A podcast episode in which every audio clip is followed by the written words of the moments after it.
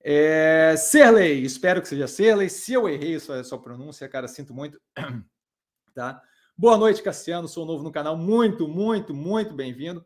Tá? Uma boa noite para você. A tese está alinhada para formar patrimônio é uma grande oportunidade, justamente o que o Ricardão ali comentou, e acho que é, é bem por aí mesmo. É um momento assim, se você tem uma linha do tempo um pouco mais longa, é um ótimo momento para construir capital, pulverizado de forma diversificada, para não concentrar risco, mas com certeza.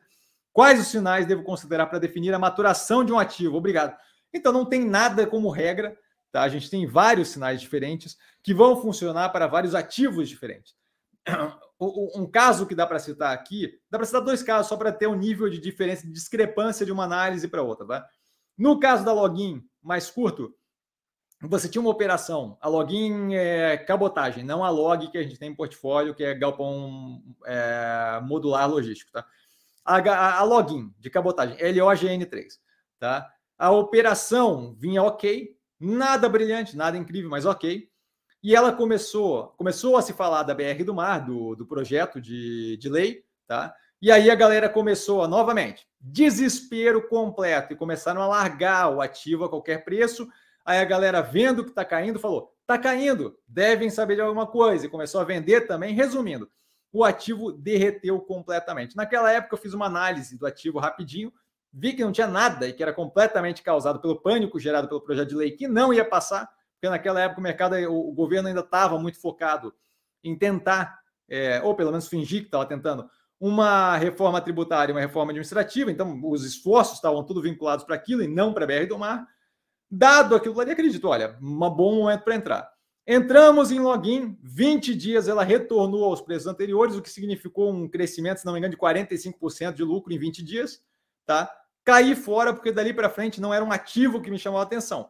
Aquele desconto foi recomposto de modo que o ativo voltou ao, ao que ele estava anteriormente, e dali para frente eu não queria continuar com aquele crescimento orgânico. Eventualmente a BR do Mar seria votada, que aconteceu agora recentemente, está andando ali no, no Congresso, tá?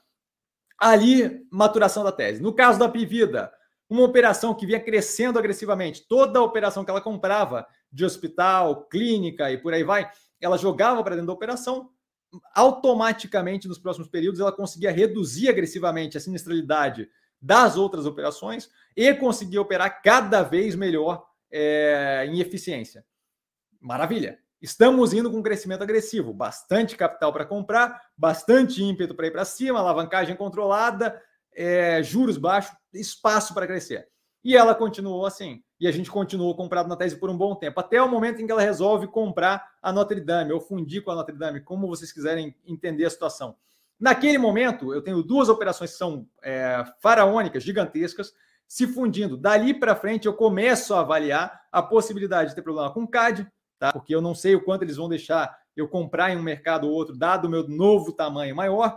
Eu tenho todo um processo de fusão entre as duas operações que vai ser um processo lento, vagaroso e custoso, e eu então perco um pouco daquela mobilidade, daquela agressividade do crescimento da operação e passo a dali para frente, uma vez fundido, ter o quê? Sinergia de melhorias entre elas, que ia causar algum ganho, mas um ganho que ia ser visto lá para frente, tá? E algum nível de crescimento orgânico, porque aquisição para mim ia ficar uma coisa difícil, a não ser pequenas aquisições que, dado o meu tamanho, fazem menos diferença.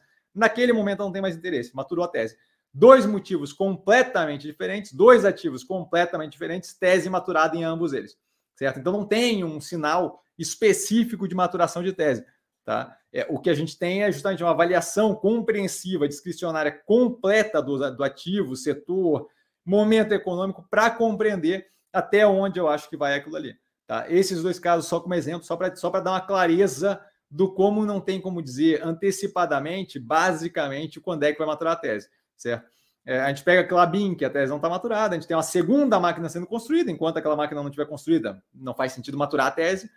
Ela está vinculada a um setor que tem um crescimento muito positivo contratado, que é o setor de embalagem é, sustentável, um setor que tem crescimento contínuo, não tem por que abandonar aquela tese, certo? Então, assim, é, é, sempre uma avaliação contínua, não tem como falar previamente como uma regra geral, tá, Cele? É, sinto muito, mas é, exige, exige dinamismo na avaliação da informação para justamente chegar nesse momento, tá?